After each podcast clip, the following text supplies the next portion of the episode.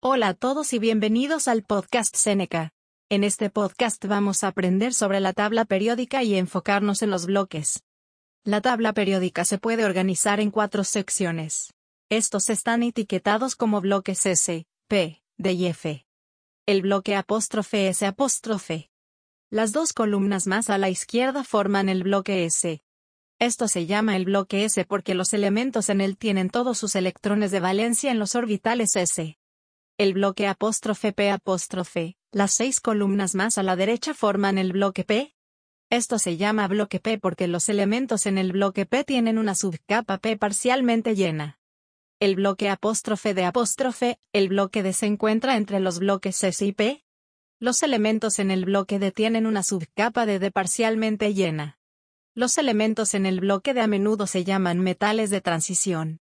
El bloque apóstrofe F apóstrofe, el bloque apóstrofe F apóstrofe se separa en la parte inferior de la tabla periódica.